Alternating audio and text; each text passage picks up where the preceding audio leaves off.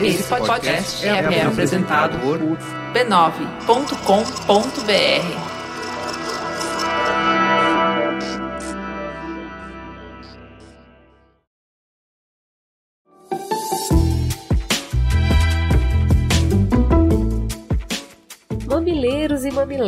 bem-vindo ao seu espaço de conversa e reflexão. Eu sou a Cris Bartz e ao meu lado está a Cris Deluca. Gente, é isso mesmo. Essa semana teremos dobradinha de Cris. A nossa amada diva Laura não foi pra Rede Globo, não é isso. Ela tá trabalhando loucamente para pagar o leitinho das crianças e ela não pôde estar aqui hoje. Então, vem aqui minha amada Cris para dividir o microfone comigo. Então, boa noite, galera.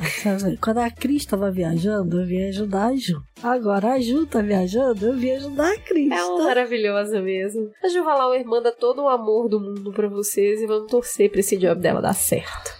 E na newsletter dessa semana, meninos, que negócio de zerar redação, não zerar redação, rendeu uma polêmica danada na última edição do Mamilos. Ah, você não sabe do que, que eu tô falando? Então, contribui lá. Você vai receber em troca a newsletter semanal recheada de polêmica. É menos de R$ 2,50 por newsletter. R$ 9,90 por mês você apoia o Mamilos, mantém o podcast no ar e ainda recebe esse mimo. Paga essa pipoca pra gente, pra Juvalauer não precisar faltar o Mamilos porque ela tá trabalhando, vai? patreon.com mamilos. E vamos para os recadinhos da paróquia. Esse final de semana tem mamilos em dois lugares diferentes, fazendo duas coisas diferentes. A Juva Lauer vai estar aqui em São Paulo participando da Virada Política, que vai ser muito legal. Busquem aí no Facebook Virada Política e vejam as atividades, os locais, prestigiem, vamos conversar sobre isso. E a Cris Bartz, Joe, estarei em Florianópolis no Creative Task conversando sobre publicidade com responsabilidade. Espero poder encontrar mamileiros lá, quem quiser se encontrar. Eu não conheço a cidade, gostaria de conhecer conhecê-la. Mandem mensagens pra gente se encontrar lá, ok?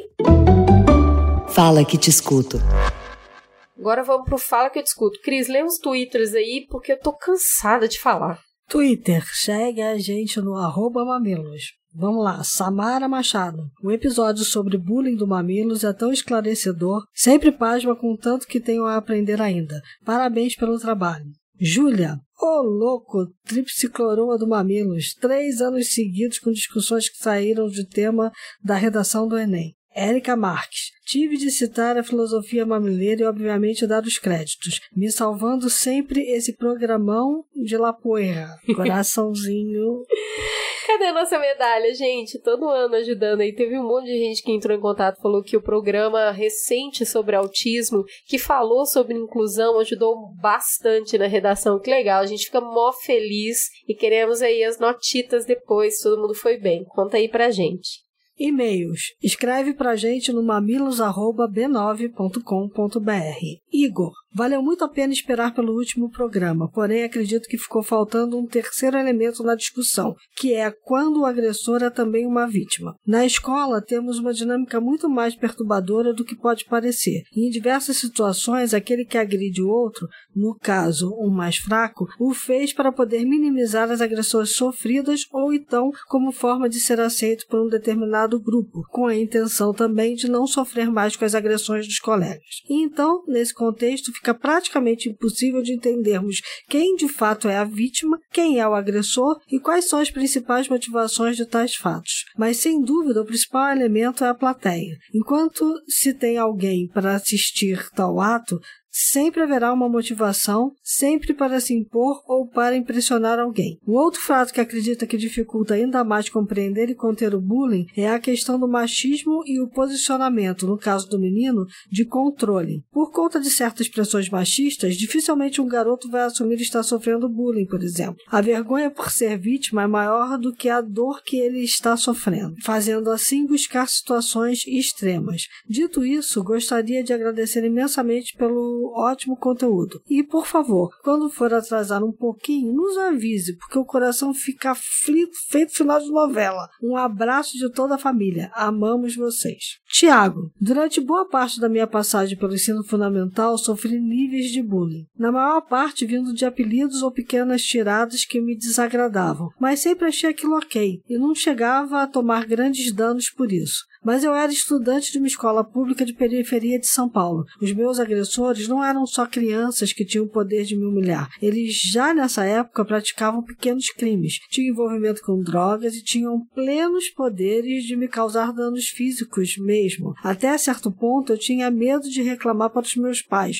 ou mesmo para a escola, pois de fato eles eram realmente perigosos. Passei um ano infernal, sendo alvo de todo o bullying da turma e até de pessoas que não eram da minha turma. Eu só me recuperei no ano seguinte. Alguns daqueles meninos já não estavam na escola. Segui sofrendo bullying vindo de outros garotos que tinham um background semelhante ao meu, mas que por isso me permitia reagir. E assim eu fiz. Nas férias, entre os anos, fiz aulas de artes marciais que me ensinaram um pouco de defesa pessoal. Comecei a demonstrar força perante as outras crianças para ser respeitado. Não cheguei a agredir ninguém, mas sempre que alguém tentava praticar algum bullying físico, algo como o famigerado cuecão, reagia imobilizando o agressor e ameaçando bater se aquilo não parasse. Fiz isso na frente de todo mundo algumas vezes até pararem de me importunar. Penso como é difícil falar de bullying quando saímos de ambientes estruturados. Como os meus professores da época ou a escola iriam gerenciar o que acontecia comigo quando a dinâmica da força de ambiente era ser entre bandidos e não ser entre crianças. Beijo, meninas. Tudo de bom para vocês. Boa sorte no projeto. Teta, senta que lá vem polêmica. Vamos então para a teta? Essa semana a gente vai falar das fintechs e a revolução do dinheiro. Do que, que a gente está falando? Na época em que comandava a gigante de tecnologia Microsoft, Bill Gates dizia que as empresas tinham muito a aprender com os clientes infelizes. Ele parecia estar falando dos 140 milhões de brasileiros, ou 87% da população adulta, que tem algum tipo de relacionamento bancário, enfrentando como taxas altas, burocracia, dificuldade de acesso a crédito, atendimento ruim e vendo o recorde de lucro dos bancos todos os semestres, esse público parecia cada vez mais frustrado, mas ainda assim refém das grandes instituições.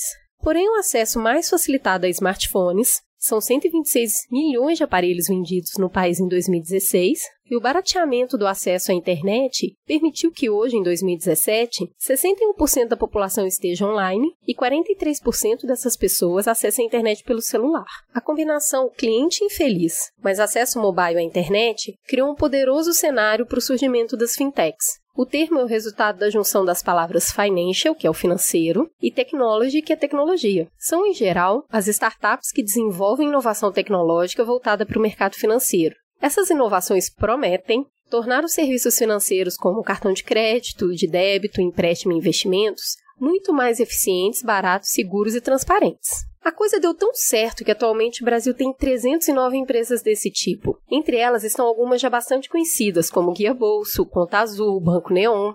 Mas quem puxou a pauta do Mamilos essa semana foi o Nubank. Uma das fintechs mais amadas do Brasil, o Cartão Roxo mandou avisar que agora sua atuação não se restringe apenas ao cartão de crédito um evento cheio de pompa lançou a No Conta. A coisa parece que tá ficando realmente séria e a gente não pode ficar de fora. Hoje o Mamilos vai conversar sobre o namoro dos brasileiros com as fintechs. É amor de verdade ou é amor de verão? Como essas mudanças impactam o mercado e para onde estamos indo?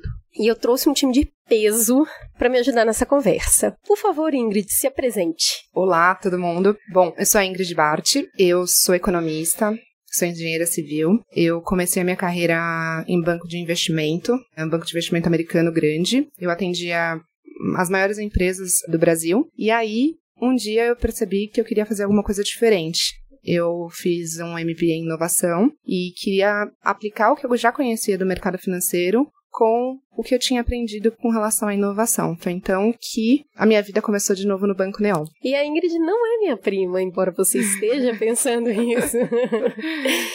e dando outra ponta aqui, a gente tem o Matias. Matias, por favor, você presente pessoal. Sou Matias Fischer, economista, também tive uma carreira de aproximadamente 10 anos no mercado financeiro, sempre com desenvolvimento de produtos de investimento. Né? Então, trabalhei sempre com a criação. A gente vai ser mais amigo, tá bom? Depois desse programa aqui, a gente precisa trocar umas ideias.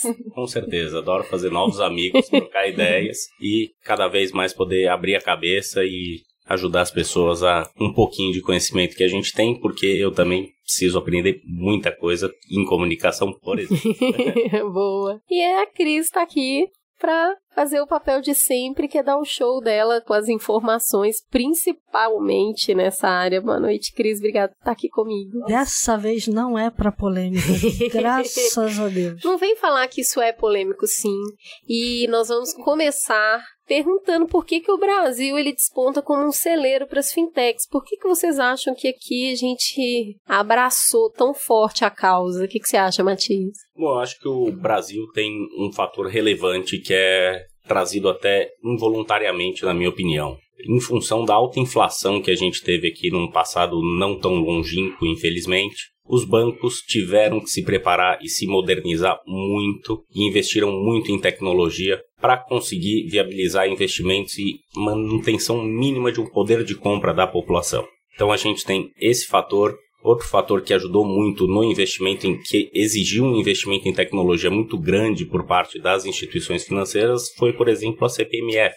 Então, cada transação precisava ser tributada. Então, a gente tem alguns fatores que fizeram com que os bancos investissem muito em tecnologia, e de outro lado, a gente também tem a questão da inflação ainda permanecer relativamente alta, principalmente quando a gente compara com países desenvolvidos, e naturalmente o juro real que ainda está entre os mais altos do mundo. Tá? Eu colocaria na sua equação os planos econômicos, né? Porque eu me lembro que eu já era repórter de tecnologia quando a gente teve o plano cruzado, né? E no plano cruzado, praticamente todos os bancos tiveram que duplicar as suas infraestruturas de tecnologia, porque você tinha duas moedas correntes. Você tinha o cruzado e você tinha o, é, se não me engano, na época era o Cruzeiro Novo anterior. Então você tinha duas moedas circulando e todo mundo transacionando com as duas moedas simultaneamente. E os bancos tiveram que investir pesadamente para duplicar. O que era contingência passou a trabalhar de uma forma. E, e, e durante um tempo ficaram sem contingência, depois foram crescendo e também também, outra coisa que eu botaria na sua equação: o Brasil foi um dos primeiros a pular na internet com o sistema financeiro. Então a gente tem que lembrar, a Cris abriu falando do Bill Gates. O Bill Gates veio para cá e fez um dos primeiros bancos online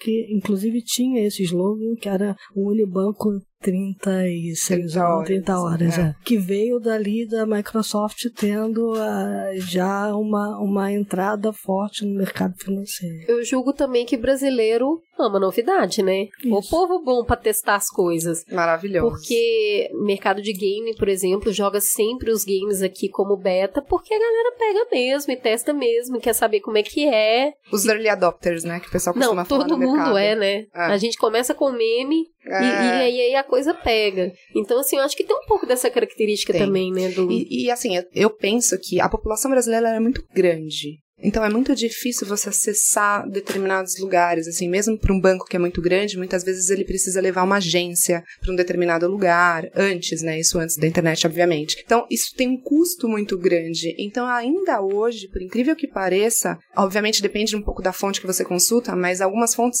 dizem que 50% da população brasileira é desbancarizada. Isso é um número gritante. Então, apesar dos bancos hoje serem muito grandes e, e, terem bastante acesso, ainda assim a gente tem metade da população desbancarizada. Aí você entra como um, uma empresa de tecnologia, totalmente baseada em tecnologia, que não tem esse custo físico, né? E, e detalhe, a gente tem 1.3 smartphone por pessoa no Brasil. Então eu tenho mais smartphone do que banco. Poxa, eu tenho um grande mercado. Então tem essa questão de você levar acesso para muitas pessoas, as fintechs, obviamente, levar acesso para muitas pessoas que não têm. Tem a questão populacional. É um país muito grande. Então, assim, você tem mercado consumidor, você tem laboratório para tudo que você quiser aqui. Tem a questão dos juros compostos. Então, a gente é o único país, um dos únicos países no mundo, no, no mundo que tem juros compostos. Então, qualquer investimento aqui, mesmo os investimentos que vêm de fora através de fundos de investimento que apliquem em fintechs, startups e fintechs que trabalham com dinheiro, vão ter uma remuneração muito maior do que teria, por exemplo, num juro super baixo e linear que é os Estados Unidos, por exemplo, entendeu? Então, a fintech ela chama muita atenção também por causa disso, também pela questão financeira mesmo, de retorno, de você pensar em retorno, de pensar em, em população e acesso, né? Porque você tem bastante celular, bastante internet, mesmo que em algum, algumas localidades mais carentes, tem um ponto que pega e você vê as pessoas indo para aquele ponto, entendeu? Então eu acredito também nesses fatores. E tem a questão também de você trabalhar em cima da camada da internet, né? Então você pode inovar muito mais rápido porque você está fora de todo arcabouço regulatório que os bancos estão embaixo. É, ou que as companhias telefônicas, porque se falava muito do mobile banking lá atrás, né? Ou do mobile payment, e tudo isso teve que ser regulado de alguma forma para caber no sistema financeiro nacional. Mas tudo isso está abaixo da camada de internet, não está acima. E os fintechs é. normalmente atuam acima da camada da internet. E para piorar, a gente entra nisso que eu citei aqui na introdução, que é se quase não um relacionamento frustrante que as pessoas têm com a instituição financeira, né? Quando você é obrigado a ligar no banco, porque é só obrigado mesmo para ligar, você já, você já prepara o espírito, porque você sabe que vai demorar, que você vai se estressar, que possivelmente não vai ser na primeira chamada que você vai resolver o seu problema, porque quando tudo funciona e a maioria das pessoas hoje já conseguem acessar por aplicativo, muita gente faz pelo internet banking também, mas tem o um aplicativo. Quando tudo funciona, você está frustrado só com a taxa. com o preço, né? Só. Que é o custo operacional bancário que as pessoas não estão mais dispostas a pagar. Que é aquela taxa de manutenção da conta que você fala, mas moço, eu deixo meu dinheiro aqui. Você já fica com meu dinheiro, sei lá o que, que você faz com o meu dinheiro. Você ainda quer que eu te pague para deixar o dinheiro aqui? E eu sei muito bem, né? Eu atendo o banco há muito tempo, que tem o custo da manutenção que o banco joga na conta, nessa conta dessa taxa operacional. Então, quando ele fala com você, aí você fala, mas moço, DOC não tem custo, porque não tem esse dinheiro, é só dados que a gente tá mandando para lá e pra cá, esse dinheiro não existe. Ele fala, não, mas tem um atendente que vai te atender, tem a equipe de manutenção do aplicativo, tem a luz dessa agência que tem que ser paga. Mas, no frigir dessas contas, a gente sabe hoje, pelos dados de número de clientes versus o valor médio de taxa, que dá para pagar quase duas folhas de pagamento Sim. dos funcionários do banco só com a taxa. A manutenção, com a exatamente. manutenção. É. Então, assim, o que se faz com o resto, amigo, não sabemos. É por isso que a gente tem tanto recorde de lucro. Lucro pro acionista, né? É. Não é mesmo? É e... muito engraçado, só entrando um pouquinho nessa parte de custo, né? Por exemplo, as fintechs, eu vou falar mais, obviamente, do exemplo que eu tenho mais próximo, que é o Banco Neon. Hoje, o nosso custo operacional, que é a folha de pagamento, né? Que é o custo, o nosso maior custo, ele é menos da metade de uma agência na Faria Lima, aqui em São Paulo. Então, menos da metade de um custo de uma agência de um, de um banco grande na Faria Lima. Aí você fala, nossa, mas funcionário de banco, então ganha bem pra caramba. Todo ano eles entram em greve, porque tem que ir lá fazer toda aquela negociação de salário e tudo mais. Então, assim, na minha opinião, e aí de já ter trabalhado dentro de banco e de atender banco há muito tempo, eles criaram uma máquina muito viciada nesse sentido do atendimento, de tipo, como se a pessoa não fosse nunca ter uma opção, ela, ela precisa. A máquina é grande demais e tá viciada. Porque mesmo que ele queira, e, gente, e eles trabalham sistematicamente por melhoria, trabalham muito, tem muita pesquisa, tem muito investimento, é grande demais, sabe? Uma empresa que tem 58 milhões de clientes, é muito difícil manter um atendimento, um nível de satisfação. E aí o que que acontece? Que é o que eu chamo que é o nível de frustração que não adianta, não, não tem lá no Procon. Ah, eu vim aqui reclamar que eu tô frustrado. Mas é isso, é você não ter o atendimento e ao mesmo tempo ver o lucro o tempo todo. E aí você fala, não tá justa. Não fecha a conta. Né? E aí, de repente, aparece a alternativa. Essa alternativa, ela não só ela é acolhida, como ela é festejada. E é o que a gente tem visto hoje. O, eu já vi, li muitos fãs de Neon. A gente tem um banco que tem fã, isso é bem bizarro. A gente ganhou um presente essa semana de um cliente. A gente ganhou um presente do cliente. O nosso time de atendimento ganhou uma caixa de bombom, eu até postei. É, uma caixa de bombons de um cliente falando que ele nunca tinha sido. Eu vou ficar até arrepiado, gente. Nunca tinha sido bem tratado, tão bem tratado num banco como ele foi no Banco Neon. É inacreditável. É, as pessoas estão carentes de bons atendimentos, né? Não é fácil. Você ter um problema resolvido numa época que você já passou tanto sufoco para resolver o problema, você fica realmente feliz. E o Nubank também se sobressai muito com esse atendimento. Tá sempre em redes sociais e, e todo mundo mostrando. E olha, meu, fui atendido, resolveram. Então, é um brasileiro carente mesmo de solução. Eu acho que isso também abre um cenário muito bom para trabalhar em fintech, você não acha, Cris? E acho mais. Acho que o, a fintech, ela nasce num cenário onde a agilidade é a palavra de ordem e o cliente vem na frente de qualquer coisa, né? A gente está falando de uma transformação digital que o cerne da transformação digital é justamente resolver um problema do cliente. E aí a coisa toda funciona muito bem. Com certeza, até usando a meu câmbio, que é minha empresa hoje, a gente demorou um pouco, a gente esperou para começar a desenvolver o nosso produto, a nossa plataforma, por quê? Porque os sócios queriam escutar. Eles queriam estar presentes, falando com o cliente, escutando o cliente. Eu não posso adivinhar o que vocês precisam quando vocês vão fazer uma operação. Preciso saber de vocês para poder atender aquela demanda, aquela vontade que vocês têm. A gente fala mais do que demanda, né? A gente tem que atender vontades. E é, é só conversando, só estando muito próximo do seu cliente, pensando nele, colocando ele em primeiro lugar, que você vai conseguir atingir isso. E a gente está falando de dinheiro, né, gente? Não é um negócio, não é um produto simples de lidar porque é um pouquinho que você fica inseguro, ou que você perde, ou que você sente que está sendo lesado, é difícil ganhar. Então a pessoa sente na carne, essa relação é difícil porque você sente todo dia, aquilo pesa no seu bolso, e, e, se essa relação tá ruim aqui, ela tá te privando de ter outras coisas.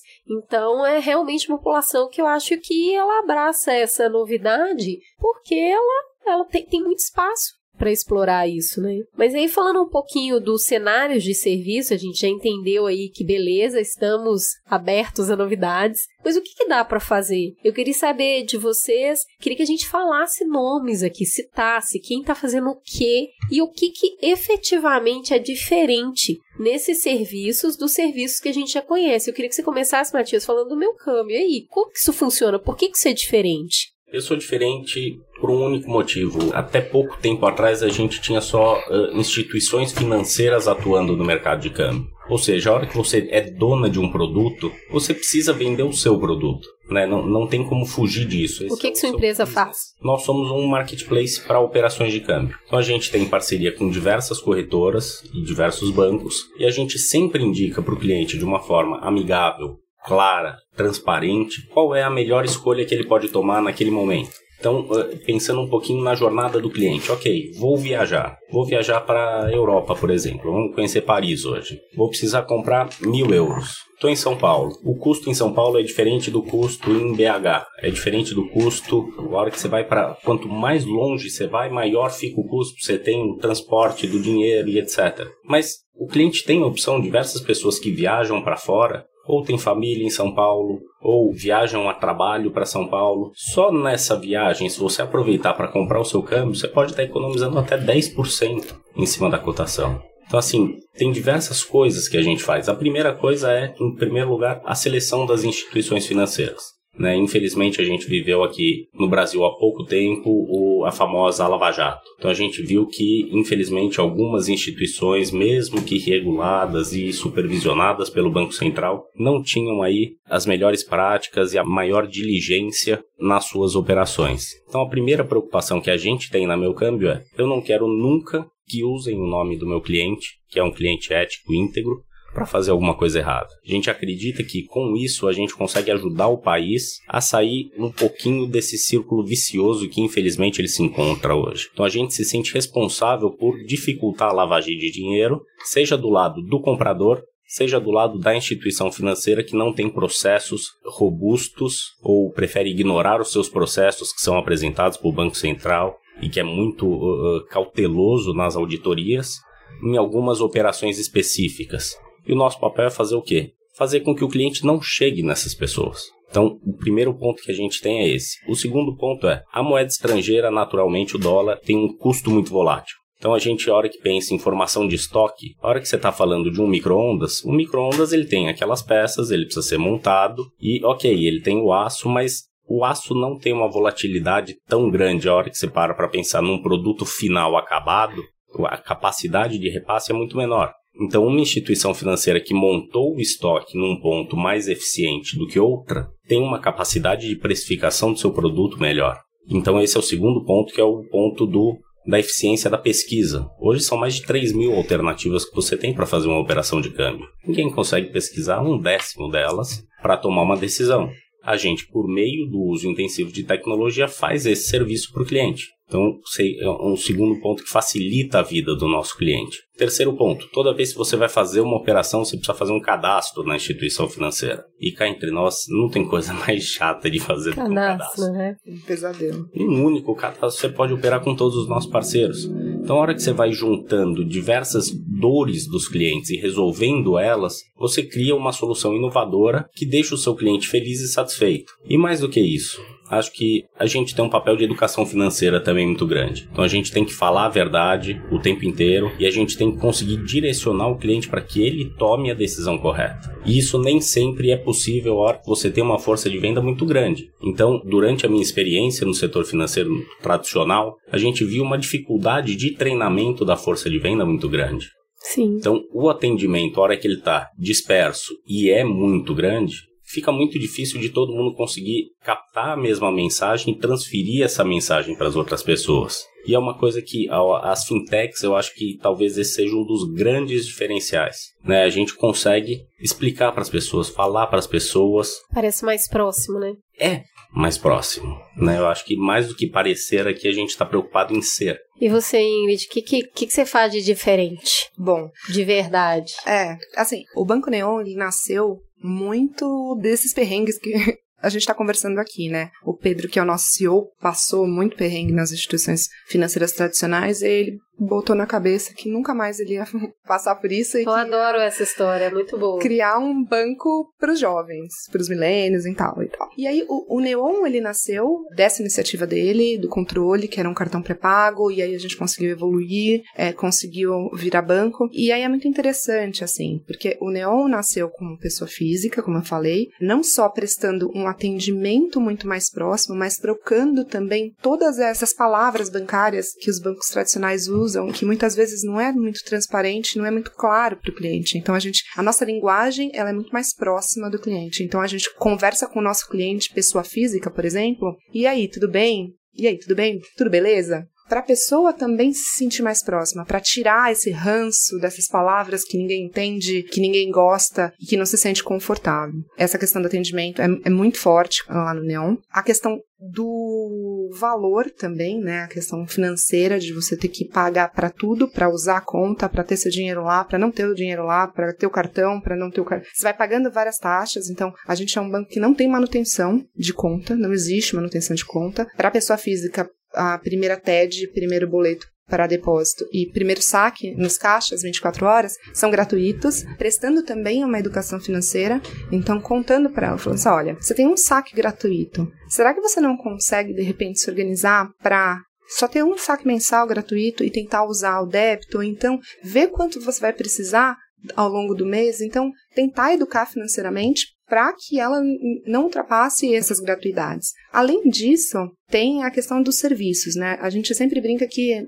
a gente não quer virar um transatlântico, porque um transatlântico não dá cavalo de pau. E a gente quer ser uma fintech que dê cavalo de pau. Tá vendo uma necessidade, a gente consegue construir uma solução para sanar aquela necessidade.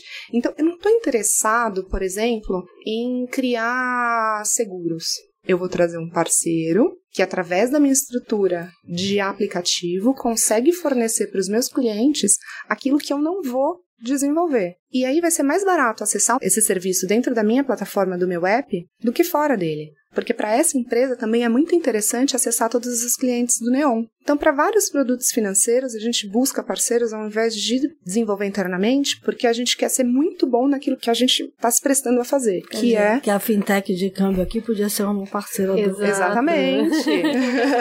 É é, é, é essa, esse o espírito. E, e não só, é, falando em fintech, todo mundo pensa muito em cartão de crédito, pensa muito em banco, pensa muito em, em câmbio, mas a gente tem fintechs que são criptomoedas, né, Bitcoin e tal, são de seguros. Tudo isso entra dentro do mundo de fintech que eu posso conectar com o meu aplicativo através de tecnologia e fornecer para o meu cliente sem necessariamente perder a minha qualidade. Então, continuar dando cavalo de pau. E eu cuido muito da pessoa jurídica, né? Então, eu cuido da, da área de, de pessoa jurídica. Gente, é assim, se a pessoa física é maltratada nos bancos tradicionais, a pessoa jurídica, ela, é, Concordar? ela não é tratada. E eu, e eu posso fazer uma pergunta para os dois aqui?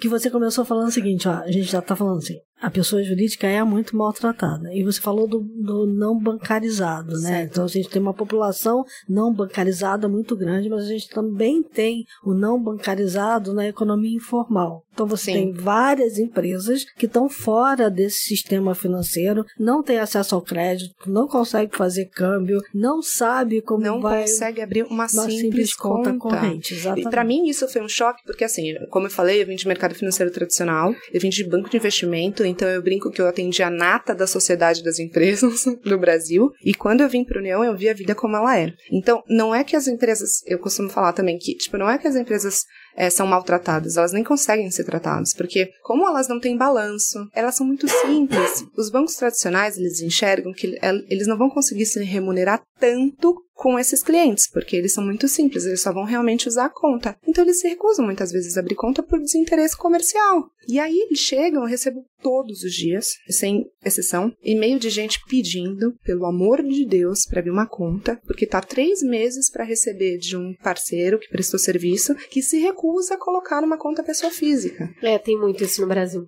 Tem um problema jurídico para isso. Aí a Exato, minha e compliance é, também, né? Compliance, exatamente. A minha pergunta para vocês é: e quanto da carteira dos dois já é esse cliente que não conseguiu ter acesso ao sistema financeiro tradicional? como eu estava falando, a gente ainda está num beta, né? Que a gente fala que é, é uma, um teste da conta. Em startup a gente brinca que é o MVP, é o mínimo produto viável. Então é um, um teste que a gente coloca para colocar o barco na água. Hoje a gente está com 1.200 empresas, a gente teve que parar de trazer empresas, porque não dá para você colocar todo mundo num beta. E tem uma fila de espera de mais de 5 mil empresas sem gastar nada com marketing ainda. E eu posso te falar que pelo menos 70% disso são pessoas que não tiveram acesso ou estavam sendo muito maltratadas. Na Belcâmbio, é, a, a gente tem um- uma questão um pouco diferente, né? Em função dos recentes casos que a gente teve de lavagem de dinheiro, uma das principais ferramentas que a gente usa para coibir isso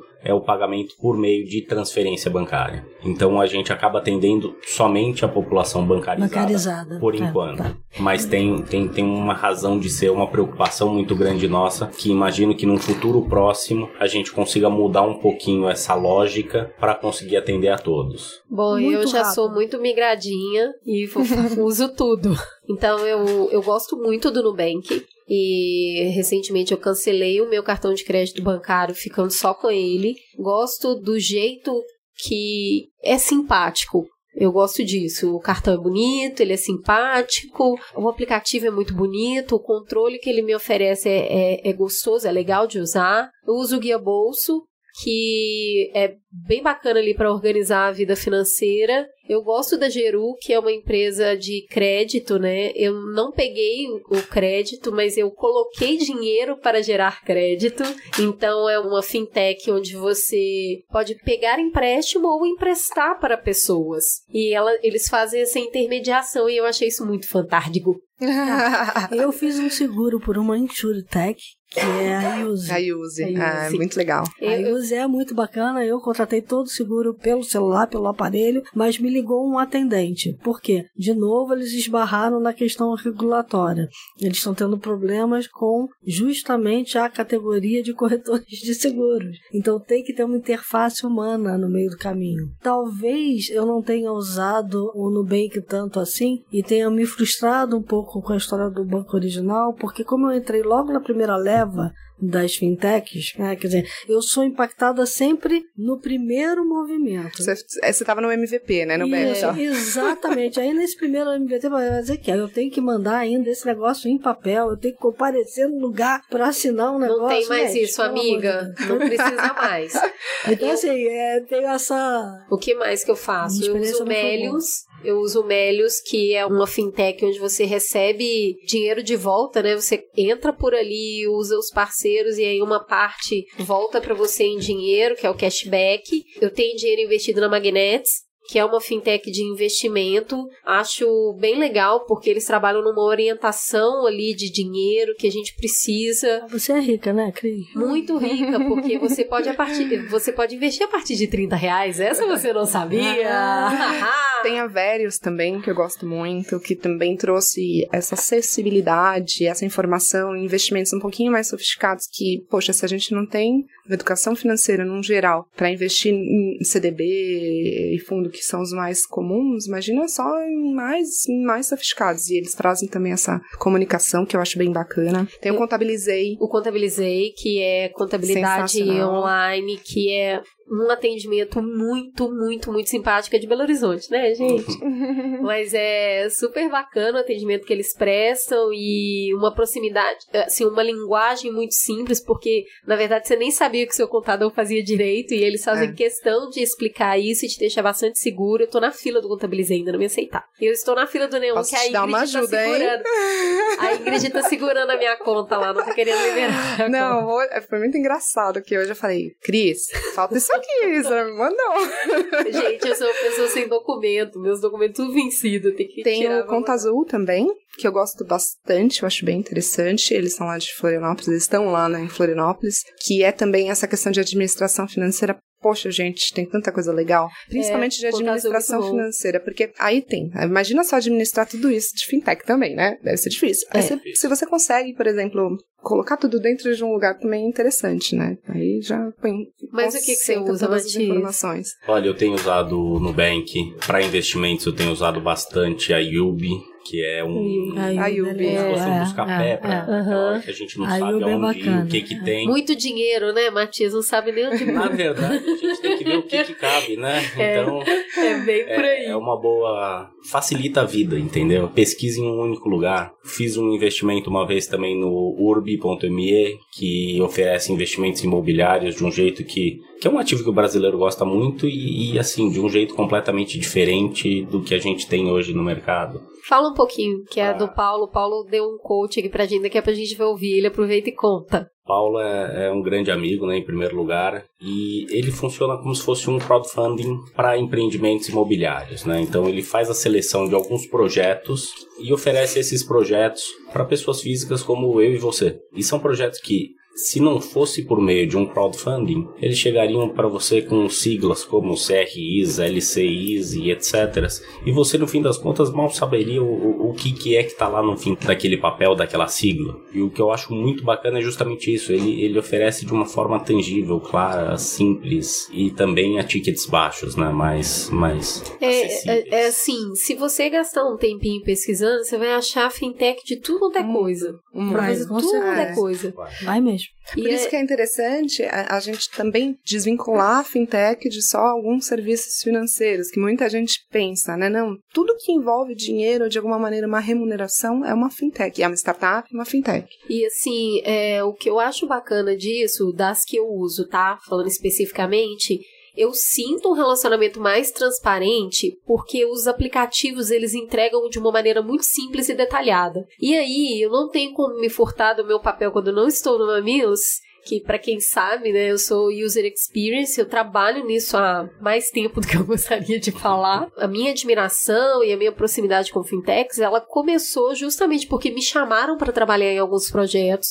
ao entrar na fintech é sempre o que o Matias citou aqui, que é eu quero ouvir o meu cliente. Não dá para eu criar um produto se eu não soubesse que as pessoas vão usar. Então, por favor, Cris, faz focus group, faz muito teste de usabilidade, olha se realmente é isso que as pessoas precisam, porque o meu time de tecnologia está todo aqui esperando. E mais do que isso, repita com frequência. E aí, é. meu amigo, o queixo Se cai. corrija rápido. Porque a hora que as pessoas viram para você e falam, o time de tecnologia está aqui para construir um melhor serviço, você fala, Cadê a pegadinha? Vocês estão brincando Bate comigo. forte no coração, né? tipo, a pessoa fica emocionada, a pessoa fala... Por isso que é importante o teste, né? O produto teste, que a gente fala que é o protótipo, né? Nem todo mundo está preparado, obviamente, e a gente tem que preparar um cliente que quer, por exemplo, entrar num beta, tal. Poxa, olha, isso é um beta. A gente tá com esse beta exatamente para saber o que você precisa, para trazer as suas, é, suas considerações e realmente são levadas em consideração, para que a pessoa entenda que pode ser que dê problema.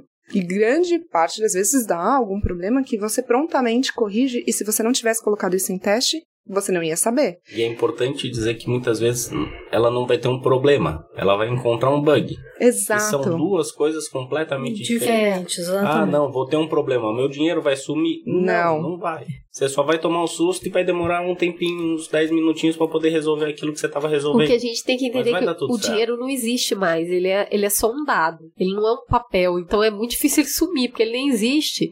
Então, assim, o que eu acho interessante, falando das diferenças, do que eu vejo das diferenças, é tenta conversar com o seu gerente sobre investimento e depois conversa com uma fintech sobre investimento. A questão que o cara faz com que você entenda exatamente tudo e se sinta segura. E é aqui mesmo, você tem que colocar e não te trata como uma pessoa, tipo, sério, que você só tem esse dinheiro aqui pra colocar e tá me fazendo perder esse tempo todo te explicando. Ah, compra um título de capitalização, vai. Não, não, não, não é assim. Não tem Pois letra é. miúda, não tem aquele produto que fica na manga pra toda e qualquer oportunidade você oferecer. Realmente é a vontade de ajudar o seu cliente. E muito mais do que isso também é você criar, e a gente já, já falou um pouquinho disso, mas você criar exatamente um produto que o seu cliente precisa. Porque Isso. muito do mercado financeiro e de bancos tal, é assim, você cria o produto e entuba no seu cliente, quer ele queira ou não. Então, Exato. eu acho que as fintechs, elas se preocupam exatamente de ficar moldando o tempo todo e vai, ouve o cliente, volta, desenvolve. Uma das últimas pesquisas que eu vi era sobre o famigerado gerente, né? Coitado, esse personagem ele é massacrado. Era uma pesquisa bastante vasta de, de público que sete em cada dez pessoas não acreditavam que o que ele estava oferecendo era realmente bom, e sim o que ele precisava oferecer por causa do banco. Então é muito difícil, até para a própria figura que precisa fazer a entrega do produto. E essa questão faz toda a diferença quando ela falou agora do ecossistema, é exatamente por conta disso, porque cada fintech se preocupa em resolver um problema específico. Ela vai fazer muito bem aquilo, como ele está fazendo é, com o câmbio, né? Então assim, resolveu aquele problema específico, você pode entrar numa cadeia e aí realmente você vai precisar de alguém que una as pontas, né? Que seja aquele hub que vai me trazer assim, Serviços, né? eu fiz uma curadoria dos melhores serviços para você, tá aqui e você vai E contratar. você usa se você quer, eu não vou ficar É. entubando nenhum produto É, em eu você. já, eu já ouvi, eu já ouvi um diálogo muito interessante que é a pessoa falando com o cliente, nós temos 700 serviços à sua disposição e o cliente falando, mas eu só quero um. que não funciona. Que é mal feito. A única coisa que eu quero é resolver isso. Então, assim, não me importa que existam 700, porque na verdade eu, eu nem sei. No o- limite, eu preciso usar dois por dia, então todo dia. Exatamente. Mas ó, a gente tá falando aqui desse glamour todo, mas nem tudo são flores, né? Tem as dificuldades dessa construção e principalmente como que tá o cenário de payback disso, de retorno? O- no Brasil, quanto tempo em média é necessário para viabilizar esse negócio? Esse negócio ele vai conseguir se manter de pé? Isso está começando cheio de idealismo, pequeno, centrado no usuário, né? O cliente realmente é importante e precisa ser bem tratado, né? E dá para manter? Dá para ganhar dinheiro? Como é que é isso? Dá pra ganhar dinheiro, lógico.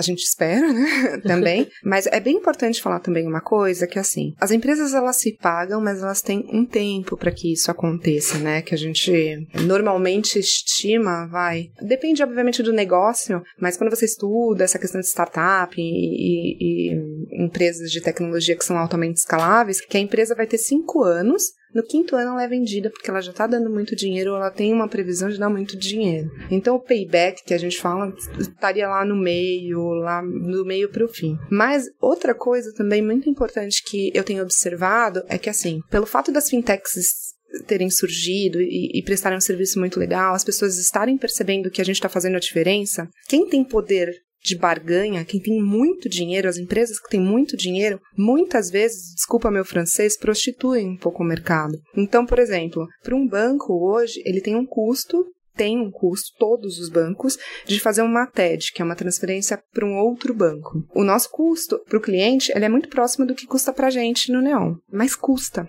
Quem tem muito dinheiro, ou então um banco que esteja digital, que tem muito dinheiro, para chamar às vezes atenção, eliminam esse custo, porque ele sabe que de repente ele vai se remunerar de outra forma, com outro produto, um produto de crédito, algum empréstimo. Então, acho que a grande dificuldade das fintechs é disputar efetivamente com um bom serviço tal, quando um muito grande entra na jogada querendo falar, não, Agora eu tô aqui, não, eu vou dar de graça, então, para tentar A gente disputar. vê isso tanto no mercado de publicidade, né? Tanta gente falando, não, pode trazer sua conta, não cobra criação.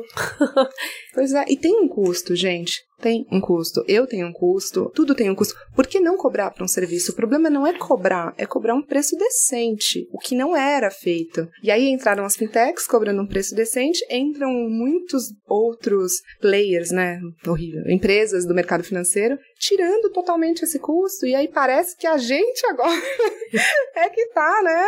Que Fazendo quando, uma verdade, cobrança indevida. Exatamente. Então, é um business. As startups, as fintechs, elas sim são bem remuneradas, vão se remunerar, elas têm ganho de escala, que a gente fala, escalabilidade, mas o caminho, ele enfrenta esse tipo de, de concorrência que às vezes não é tão leal. O que que é fintech unicórnio, Matias? Que a gente ouve esse termo de vez em quando. O que que isso quer dizer? Bom, o- a fintech unicórnio ela está basicamente se di- dizendo a respeito de uma fintech que tem um valor superior a um bilhão de dólares, né? Então seria uma fintech extremamente valiosa. O termo foi criado justamente para isso. Hoje, Raro Brasil, bichinho, né? Bichinho é raro.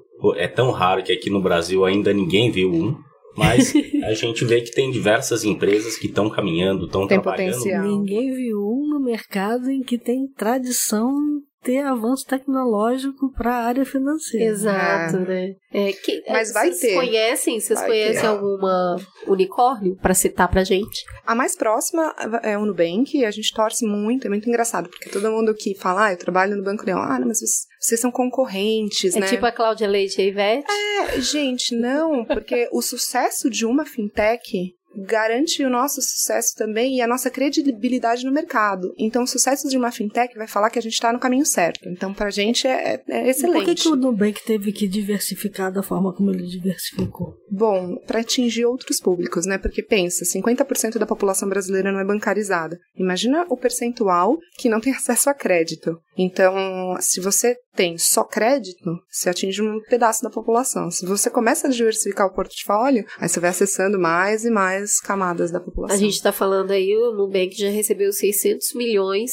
de reais em aportes, né? Que são pessoas apostar no corredor ali. Então, a, a gente tem a Acreditas, que recebeu 90 milhões, e o Guia Bolso também com 90 milhões em aporte financeiro. E aí a gente tem uma série de outras fintechs recebendo esses aportes. Quem tá trazendo esse dinheiro? Quem vai lá e aposta na fintech? Atualmente a gente tem alguns estágios desse investimento, né? Então, num primeiro momento, quando a empresa ainda é um pouco menor, tem alguns empresários, algumas pessoas, digamos que um pouco mais privilegiadas, que é o que eles chamam de investidores anjo, que estão ajudando algumas empresas por acreditar no benefício e na empresa em si e potencial de valorização. É um investimento, não é uma caridade. Depois disso, você tem alguns fundos de investimento locais. Fazem alguns aportes também, mas aportes em geral de montantes inferiores aos aportes que a gente vê essas empresas que você acabou de mencionar recebendo. Tem alguns fundos muito grandes lá de fora, né? Então, alguns exemplos, ou o maior exemplo talvez, seja a Redpoint, que está inclusive instalada aqui no Brasil e tem inclusive uma parceria num espaço de empreendedorismo com um grande banco. E aí sim. E investe tá- no Nubank. e investe Sim, no também. O Sequoia também é muito grande, É. investe no Nubank. O Brasil, ele ainda é muito novo. Os nossos, eh, ne- nessas Tem tecnologias... quanto tempo que a gente tá com fintech? Tem, não tem Poxa, cinco anos. Hum, acredito que tem algumas. O próprio Nubank tem cinco anos, Tem cinco aproximadamente anos, cinco né? É, anos. agora, em cinco anos, são 309 É, empresas. mas é em muita- 2016 é que a gente viu esse mercado meio Virar que- exponencial É, mesmo. Ele É. realmente apareceu para o público em 2016. E os mesmos os nossos fundos de investimento que investem nesse mercado, eles ainda estão aprendendo também com os, os fundos de investimento lá de fora. Então, quando, enquanto um ticket que a gente fala, né, que é um investimento mínimo, vai, de um, investi de um, de um fundo aqui, gira em torno não sei, assim, me corrija se eu estiver errado, mas de 50 milhões de dólares, o ticket mínimo de um, de um americano, por exemplo, é de 150 milhões de dólares. Eita, É. é o dinheirinho. A hora que a gente faz a conversão, né, eh, o, o dinheiro deles acaba chegando aqui muito maior. Então, É. 50 milhões de dólares que eles mandam para cá chega pelo menos 150. 150 milhões de reais. É. Né? Para O eles juro faz que muito ele ganha lá sentido. fora sobre esses 50 milhões de dólares é muito menor do que o juro que o fundo de investimento local ganha aqui com esse investimento em reais. É, e geralmente esses fundos lá de fora, eles têm que diversificar a carteira de investimento. Então eles têm metas para onde eles vão botar o dinheiro. E aí eles acabam alavancando um setor ou outro em função das metas que eles têm de onde eles vão investir. Isso é um ponto muito interessante, Cris, porque assim, lá fora, especificamente nos Estados Unidos, né? Não vou ficar generalizando, mas nos Estados Unidos eles têm uma visão seguinte: é, eles não têm problema com o risco, eles tomam risco. Então, os fundos eles investem, por exemplo, em 10 startups para uma delas virar e virar muito. Mas eles não têm problema de investir também nas outras nove. Eu ainda sinto que aqui no Brasil ainda tem um pouco desse- dessa versão a risco. Até pelo nosso passado, né? Maravilhoso, só que não. Então, eu acho que também tem essa diferença. Faz todo sentido. Mas agora a gente vai jogar mais um pouquinho, engrossar mais um pouquinho o caldo desse tanto de novidade. É, tem outros dois termos aí que, apesar de muito diferente, ele, é, serviços muito diferentes, eles somam quando a gente está falando de mudança na relação com o dinheiro, que são os blockchains e a insurtechs, até aprendendo a falar Seguro. agora, que é de seguro. Então, afinal, o que, que são esses dois universos? O que, que eles somam as fintechs nessa parte de revolucionar o nosso relacionamento com o dinheiro? E a gente recebeu um cote do Edson aqui, vamos escutar como que ele vai nos explicar isso em poucas palavras. Oi, Cris. Aqui é o Edson Rigonati, sócio da Stella Investimentos, um fundo de venture capital. A gente investe em startups, empresas digitais, software, tecnologia. Bom, são dois temas bastante diferentes, né? Acho que talvez é mais fácil começar pelo blockchain, que na verdade é um- uma plataforma. Acho que a melhor maneira da gente pensar no blockchain é como se fosse a nova internet. Tá? O que era a internet há, há 30 anos atrás, né? Então é um, é um protocolo criptografado de segurança que permite às pessoas trocarem informação entre si de uma maneira segura, distribuída, sem controle central. Então, mais do que uma tecnologia, é uma plataforma que, que vai fazer parte base de tudo aquilo que a gente vai ver nas próximas décadas. né? Assim como o HTTP é, foi fundamental para formar o que a gente conhece hoje como internet. Então, é como se fosse um, um, um novo meio de, de comunicação que empacota tudo aquilo que a gente pode transmitir, transacionar de uma maneira é, ainda mais robusta do que o mundo tem hoje com a própria internet. E o Insurance Tech é, um, é mais um segmento, né, um subsegmento do mundo de tecnologia, assim como a gente tem FinTech, Health Tech, EduTech, AgriTech, é uma maneira da gente se referir às startups digitais de tecnologia que estão atacando os desafios de seguros. E aí você tem uma, uma série de empresas, né? desde empresas que vendem seguros online, os mais diferentes tipos de seguro, até as empresas que oferecem seguro, né? que fazem o underwriting, que correm o risco dos segurados e todas as plataformas no meio do caminho. Né? Então é algo que a gente está começando a, a, ver e a seguir e acho que nós como consumidores vamos, vamos estar tá cada vez mais expostos aí a, a novos tipos de formatos de, de, seguros oferecidos de uma maneira diferente, mais legal, é, com uma experiência mais gostosa, um relacionamento diferente, assim como a gente tem vindo com as fintechs. Insurtech super ficou claro para mim, mas eu vou pedir a ajuda da universitária Cris De Luca, porque blockchain é um negócio. Como assim a nova internet? Me explique. É, o pessoal costuma dizer que é a nova internet, porque como ele é um protocolo de comunicação, ele pode servir para trazer o que todo mundo está dizendo que é credibilidade maior para a internet. Então, vamos, vamos tentar explicar.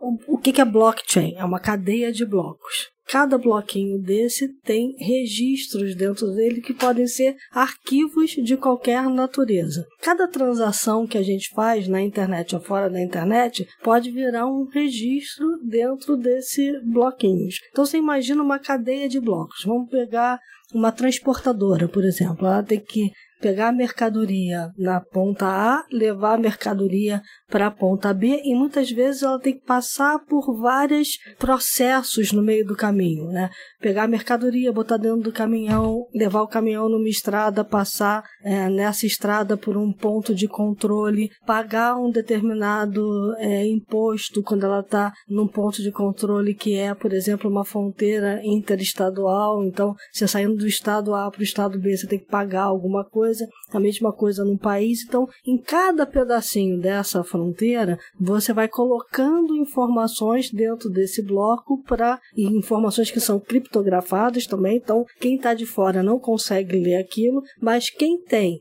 a chave para ler tudo que está na cadeia é, sabe exatamente que a mercadoria A saiu do ponto A, chegou no ponto B com todas as características que ela precisava ter. Não houve fraude, por exemplo, no meio do caminho, porque uma das coisas que o blockchain traz e que é uma, um, um dos grandes interesses nele é justamente essa questão de você não conseguir mudar esses blocos de registros de uma ponta para outra. Então, ele sai criptografado de um lugar e é imutável até chegar no outro lugar. Cada vez que eu gravo um registro, esse registro fica imutável. Então a gente costuma dizer, eu estava numa discussão outro dia na IBM e, e deram uma definição de blockchain para que ele possa ser usado não só no mercado financeiro, mas em todos os lugares onde você precisa fazer algum tipo de transação, e a gente está transacionando o tempo inteiro, que é o seguinte: é um registro imutável de todas as transações que ocorrem em uma cadeia de negócio, seja lá qualquer cadeia de negócio. Então, acho que fica mais fácil entender. É, ele é simplesmente uma plataforma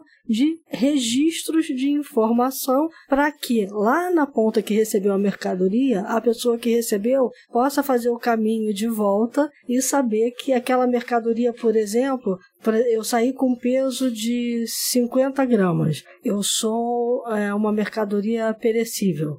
Cheguei no meio do caminho e eu perdi 10 gramas. Então eu sei que eu perdi alguma coisa no meio do caminho. Quando chegou no destino final, eu já tinha perdido 15 gramas. Eu consigo saber em cada ponto do caminho eu perdi aonde ele foi perdido e aonde eu tenho que mexer na cadeia para ajustar alguma coisa para que de fato as 50 gramas que saíram do lugar cheguem intactas do outro então, lado. além de eu ter. Peraí, mas do jeito que você tá falando, isso me lembra muito cartório, né? Que é onde é o único lugar onde você vai bater um carimbo que alguém vai falar que você é você, É. vai falar que essa assinatura é sua É mesma. exatamente isso. É, eles não devem estar dormindo mais depois do blockchain. Ai, que bom!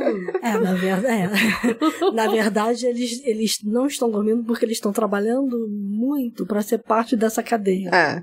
né? Então a gente olha o blockchain e diz assim, o blockchain pode destruir o banco? Pode. O blockchain pode destruir o cartório? Pode. É, ele pode ser usado em outras Olha, áreas o onde a banco ainda tem um nunca- respeito, mas o cartório, o lugar difícil, né, o gente? cartório tá É lá. difícil empatizar com Então, o cartório. Logo assim que começou a se falar em blockchain, uma das coisas que eu vi muito, o blockchain vai acabar, por exemplo, com a certificação digital. Eu não acho que o blockchain acabe com a certificação digital, porque a certificação digital, ele diz que eu sou eu. A minha identidade é a minha identidade, mas a minha identidade vai estar dentro do bloco. O bloco é simplesmente um pedacinho de registro receptáculo. de aonde vai estar a minha identidade. Então eu vou precisar do certificado digital em algum momento da transação e o bloco vai registrar isso. Com a tá? sua, com sua digital, Então, de repente, isso, né? exatamente. Com a sua selfie, coisas do Isso, gênero. Exatamente. Então, assim, a gente está falando, na verdade, de uma grande cadeia de transações que em cima dessa plataforma fica transparente para quem está transacionando. Eu cheguei a brincar aqui dizendo assim, poxa, mas ok, o blockchain é transparente, todo mundo diz assim, o blockchain vai trazer credibilidade para a internet. Tem credibilidade, cara, para quem está dentro da cadeia. Quem está fora dela Se eu não posso não tá sabe o que está né? acontecendo. né? Então, realmente, eu não sei. Então a gente vai precisar olhar muito bem para o blockchain e estabelecer formas de uso. Hoje a gente tem pelo menos aí umas 10 diferentes sabores vai, de blockchain. É, é, é o que o pessoal costuma Ai, dizer.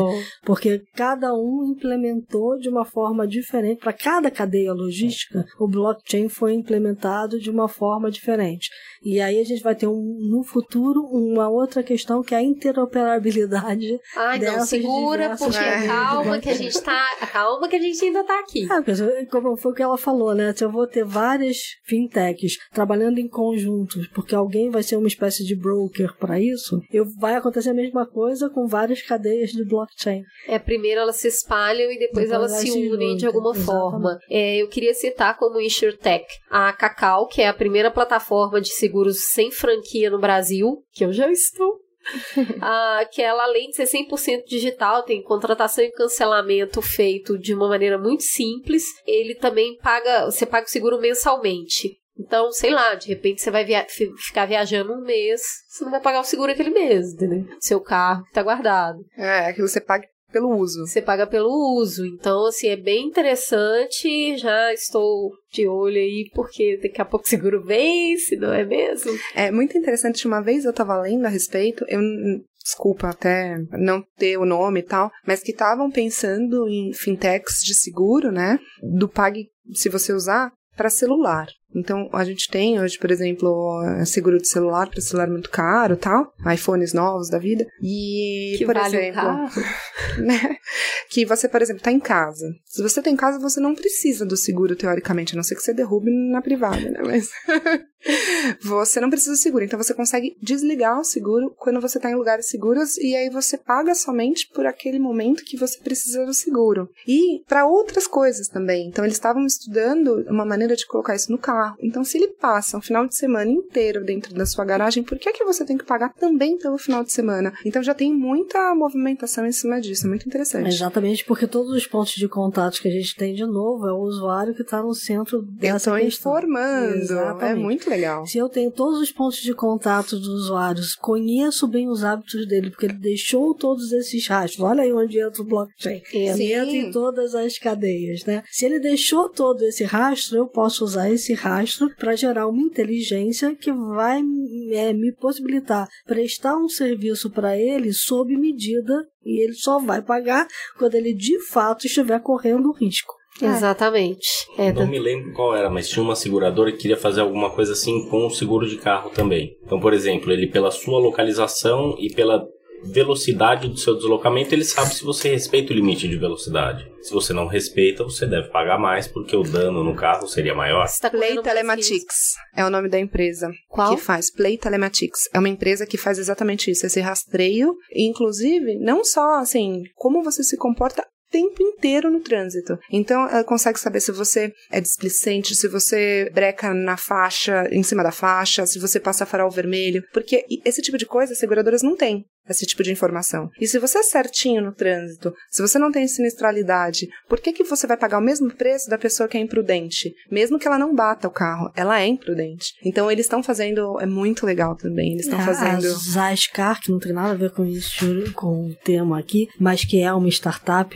de aluguel de carro, né? Então, na verdade, você pega o seu cartão de crédito, passa na porta do carro e sai usando o carro. Eles têm vários sensores, aí a gente entra na história da IoT, né? Que vai gerar todo esse conhecimento. Então, ele tem vários sensores no carro e ele quer chegar nessa possibilidade do preço do aluguel para mim, quando eu passar o meu cartão de crédito, ser diferente do preço do aluguel para você, porque eu vou andar em áreas da cidade que tem menos risco. Então, ele- a, a possibilidade de ele ter que acionar o seguro que eu contratei é muito menor do que a possibilidade de ele ter que contratar para você. E aí vai É um ficar preço tudo um preço individualizado individualizado. É, exatamente. Então, a internet e a tecnologia também é justiça, né, gente? Porque agora, com a tecnologia, você consegue provar aquilo que você tá falando. Tem uma questão aí que a gente não vai entrar nesse programa, mas que é justamente a discussão de quanto mais informação você fornece, menos privacidade você tem. Então, assim, tem um ônus e um bônus nesse mapeamento todo de comportamento. Mas o que a gente tem que falar aqui, senhoras e senhores, é que o Brasil é o quarto país que mais sofre com cibercrime no mundo.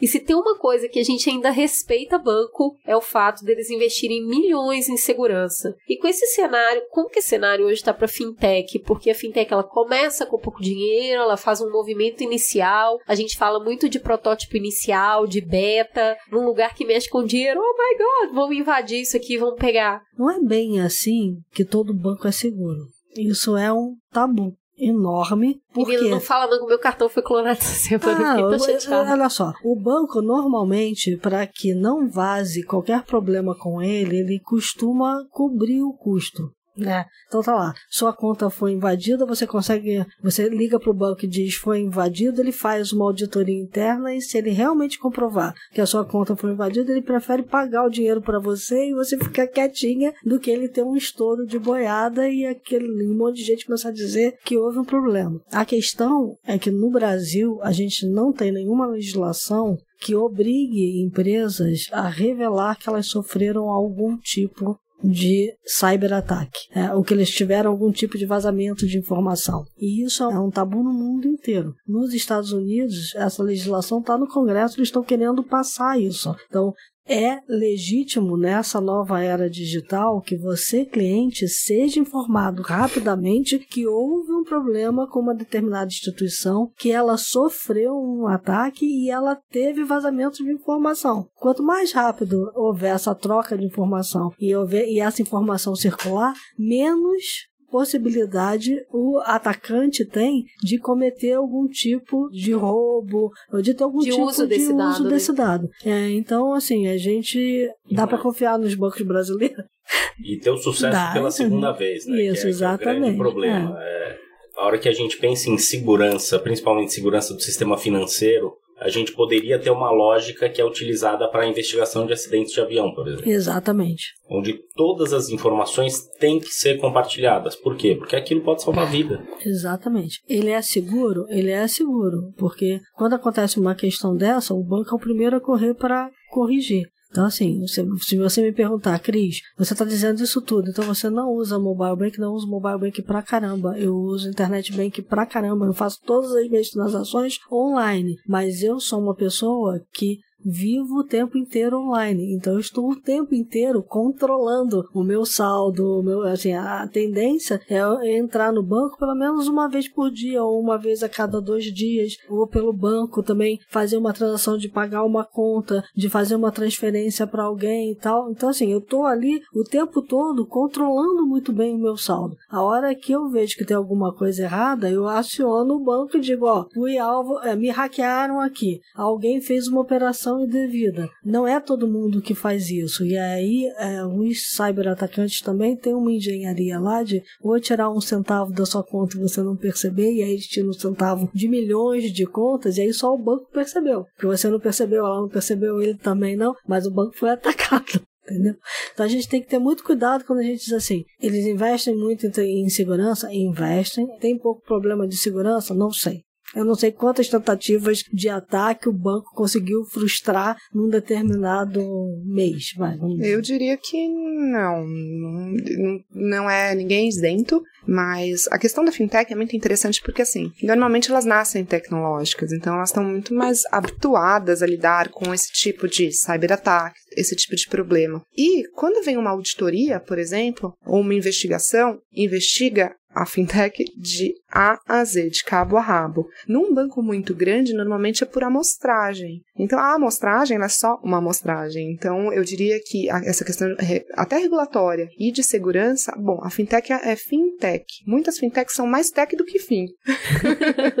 então, eu, acredito que as fintechs elas são até um pouco mais seguras. Ouso a dizer. as fintechs que eu atendi, né, eu trabalhei muito próximo a três fintechs agora mais recentemente, é, chega uma parte que fica meio chato, sabe? Porque existem protocolos de segurança que eles costumam ser cansativos para o usuário, né? Então, assim, ah, você está usando, fazendo uso de um determinado aparelho, onde você cadastrou a sua conta e tudo mais. Você trocou de aparelho, não tem jeito, ele vai ter que fazer uma nova validação. É frustrante. Ai, você, eu já sou seu cliente, mas você trocou de aparelho. E aí eu perdi o código do aparelho que tinha. Então, aí a gente tenta, né, para não tornar essa experiência tão ruim, de ser transparente. E aí falar, você trocou de aparelho, perdemos o número que tinha aqui, que era o do seu registro. Isso é realmente para garantir uma segurança e tudo mais. E tem várias outras coisas, tipo quando você esquece a senha, que é um dos piores protocolos de desenho de experiência de uso, que é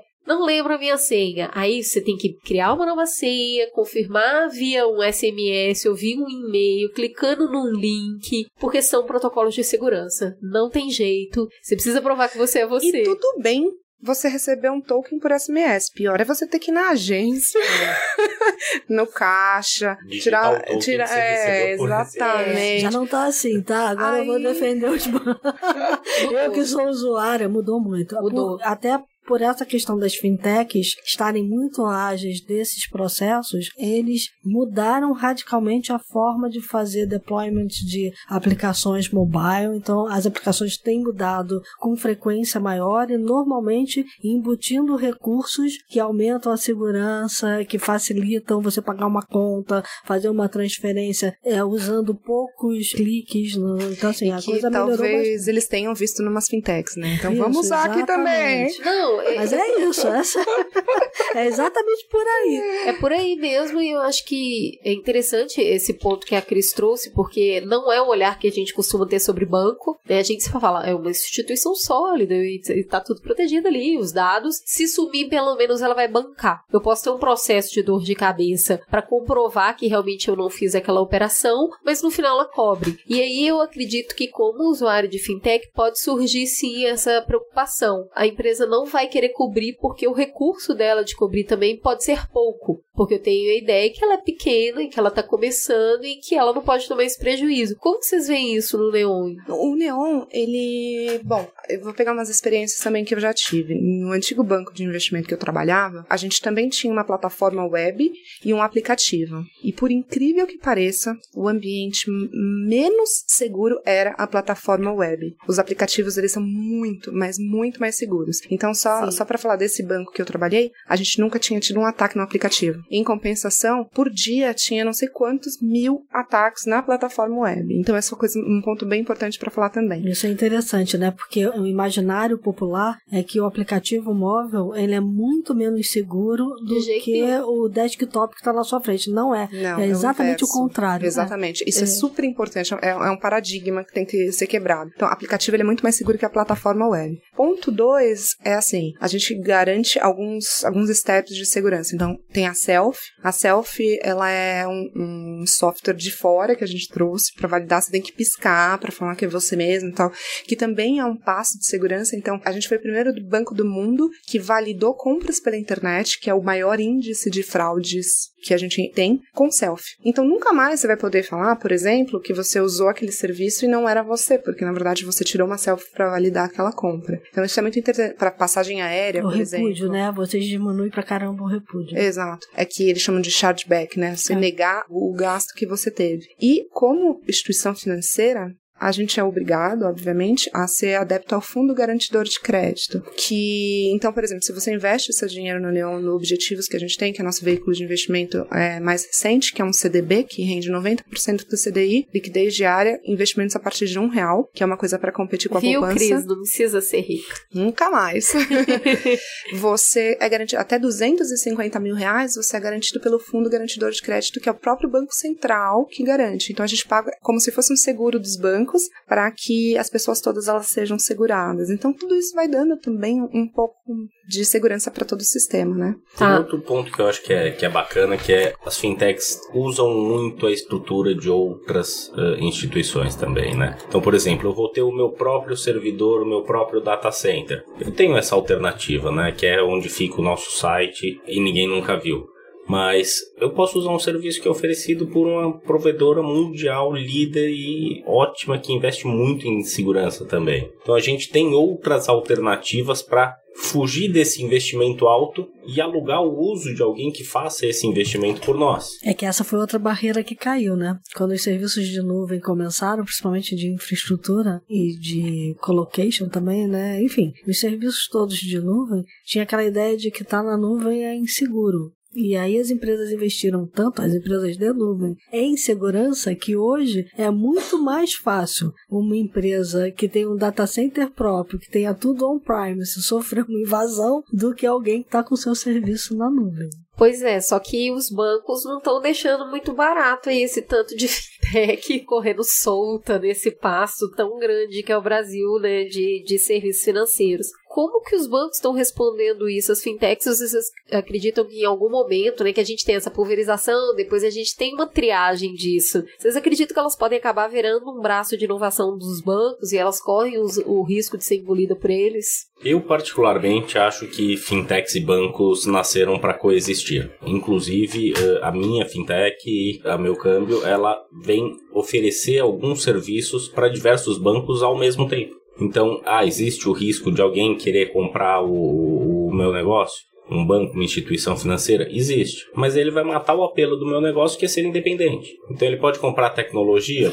Pode. Posso talvez até alugar tecnologia para ele. Talvez eu nem cobre por isso. Talvez eu já esteja fazendo isso. Mas não faz sentido. Alguns modelos de negócio não fazem sentido serem comprados por bancos. Eu imagino que sim, bancos uh, podem criar produtos, custodiar recursos, mas ao mesmo tempo as fintechs podem oferecer o serviço. Então a gente tem a combinação de alguém que cria produtos, fornece produtos, oferece produtos, e outra pessoa que explica os produtos e vende esses produtos. Não vejo por que isso não pode ser talvez o, o, maior caminho de sucesso de todos, sem precisar virar um braço de inovação, mas sim uma coexistência uh, sinérgica e positiva. Aqui no Brasil, o que a gente tem de modelo Nesse sentido, a gente tem dois modelos muito diferentes, né? A gente tem um modelo da incubadora do Bradesco, que é um modelo de corporate venture e que de fato traz a fintech para dentro de casa, coloca embaixo do braço e presta serviço para o banco, né? desenvolve tudo para aumentar a, a, proposta do banco. E a gente tem o modelo do Cubo que é completamente diferente, embora o Cubo não seja uma incubadora, seja muito mais visto hoje em dia como um, um coworking, né? É, ele tem ali dentro um monte de startups e algumas fintechs que acabam prestando serviço para mais de um banco, não necessariamente para o único banco que está ali patrocinando. O, o, a origem do Neon que foi o, o controle, que era uma, uma empresa de cartão pré-pago, foi uma das primeiras empresas a entrar no cubo do Itaú e uma das primeiras a sair, porque já não cabia mais lá dentro, mas a gente não tem nenhum investimento do Itaú. Mas é interessante falar que a gente virou banco, um banco que de uma maneira ou de outra compete, mas que nasceu num espaço de coworking de um grande é, banco. É, e no seguro a mesma coisa. Você, você pega a Sul América, ela tem embaixo dela toda uma estrutura de inovação e um braço com uma incubadora que, na verdade, leva eles ficam prospectando startups no mercado, né? Fazem aqueles grandes né, pitches de prospecção, bota a, a startup para dentro e a startup desenvolve para primeiro a Sul América. Depois, a Porto Seguro idem, né? A, a, Porto Seguro foi a primeira, inclusive, que começou com esse modelo, né? Aí depois é, é que ele vai saber o que, que ele vai fazer. A gente tá, assim... só para deixar todo mundo na mesma página, para quem não sabe, o Bradesco tem a conta digital, que é o aplicativo Next, que inclusive mandaram um presente super bonitinho aqui pra gente, obrigado. Então, o Next, o Bradesco lançou muito recentemente, tá pegando aí uma, é uma linguagem muito mais moderna para disputar esse público milênio mesmo que tá de olho na, no serviço oferecidos pela, pelas fintechs. Eles têm ainda o Inova Bra Ventures, que são 100 milhões investidos aí em inovação. É a incubadora do Brasil. Que é a incubadora deles. E o Itaú, por outro lado, tem o Cubo, que é o coworking deles. É essa, essa incubadora de, de startups. Hoje eles têm 56 startups diferentes locadas lá dentro. O Santander tem o Fintech Venture Day, que é uma competição que eles promovem. O Banco do Brasil tem um projeto no Vale do Silício que chama Plug and Play, é, que é um laboratório de inovação. É, entretanto, esse ano, dos 16 projetos acelerados, eles têm quatro lá e o resto está tudo aqui. Então, estão colocando bastante, bastante fôlego aqui dentro. Então, o que a gente vê é que tem, é, acho que principalmente essa conversa surgiu, porque recentemente o Itaú comprou a XP Investimento, que começou toda essa conversa de independência na hora de investir dinheiro. Foi uma mega grana. E aí todo mundo ficou meio, ah, agora os bancos vão sair comprando todo mundo, vai dar na mesma. Olha, assim, falando um pouquinho com relação especificamente à inovação, que, que é minha praia, eu gosto pra caramba. O que, que acontece? Quando uma empresa é muito grande, é muito difícil você implementar uma cultura de inovação. É muito difícil. Porque, por exemplo, uma empresa que tem, vamos supor, 200 anos. Há 200 anos eles fazem, fazem muito bem aquilo que eles fazem e agora eles precisam inovar. E, e para eles é muito difícil entender aonde eles têm que inovar. E aí o que, que acontece? Eles vão criando programas de inovação. Esses programas de inovação, eles precisam se conectar com inovação. E onde que eles vão buscar beber da fonte da inovação? Nas startups. Então, qual é a melhor maneira de você criar, e eu vejo isso muito em empresa grande, não só nos bancos, mas todas, quase todas as grandes corporações, elas fazem isso. A melhor maneira de você se conectar com a inovação é trazer startups que podem ajudar não só os, o seu core business, né, o seu produto, por exemplo, isso. mas áreas adjacentes. Então, por exemplo, trazer uma startup para uma gestão melhor de RH, trazer uma startup para uma gestão melhor do financeiro e também para os produtos que eles já fazem há muito tempo muito bem. Porque quem está dentro, inserido naquele momento, não consegue olhar de maneira diferente, porque há muito está acostumado com aquilo. Então, eles criam muito esses programas de inovação, essas aceleradoras, essas incubadoras, para de uma maneira ou de outra se conectar e trazer um novo olhar para dentro da, dessas empresas. Mas uma coisa muito triste que também tenho observado é que, assim, eles criam esses pro programas de inovação, é muito dinheiro investido, assim, a gente está falando de milhões mesmo, porque são empresas muito grandes. E aí eles vêm com essas startups, é muito legal. Só que dentro, internamente, eles sofrem barreiras enormes, porque o modelo de aprovação passa por 20 aprovações da mesma maneira. É, eles não conseguem muitas vezes implementar as ideias muito boas, porque o diretor XYZ não foi envolvido no processo e ele não sabia, ele não quer aprovar. É, corporação então, grande, é. Exatamente. Tem essa dificuldade. E aí eles sofrem um pouquinho, esses programas todos de inovação. É, quando um você é muito grande, é muito difícil se mover. Um você fica bem mais interessante, tempo. a gente até citou aqui hoje, que é o caso da Use. Isso. Então a Use vem de uma iniciativa da seguradora da Caixa, que é gigantesca, e como eles fizeram para conseguir inovar? Vamos abrir outra empresa, num lugar diferente, com pessoas diferentes, uma cultura diferente e tem que começar do zero. Tiveram sucesso e vem tendo sucesso por enquanto. Tomara que prosperem muito mais e abra espaço para novas insurtechs aparecerem, inclusive. Mas é, eles podiam, inclusive, estar tá muito mais agressivos se eles não tivessem um problema legal lá com os vendedores de seguro. É, começa a entrar toda essa dificuldade regulatória que a gente já vai falar. Eu só queria jogar esse dado aqui de uma pesquisa da Simon Simons que revelou revelou que 31% dos bancos e de gestores ativos esperam adquirir uma fintech nos próximos 18 meses. então, assim, né, as mãozinhas estão esquentando aí. A gente sabe que tem muito isso de comprar concorrência para acabar com ela, ou trazer essa concorrência para uma parceria. A questão é que os dados estão lançados, né? Tem muita gente fazendo muita coisa inovadora. Do outro lado, o banco correndo com seus próprios recursos e com a sua capacidade de aquisição. E aí entra essa terceira força, que são os órgãos regulatórios. E eu queria perguntar para vocês, como que tá essa relação hoje? Deve ser uma maravilha. Vai, câmbio. Além de câmbio, eu hoje sou uh, uh, um dos diretores de regulação da Associação Brasileira de Fintechs.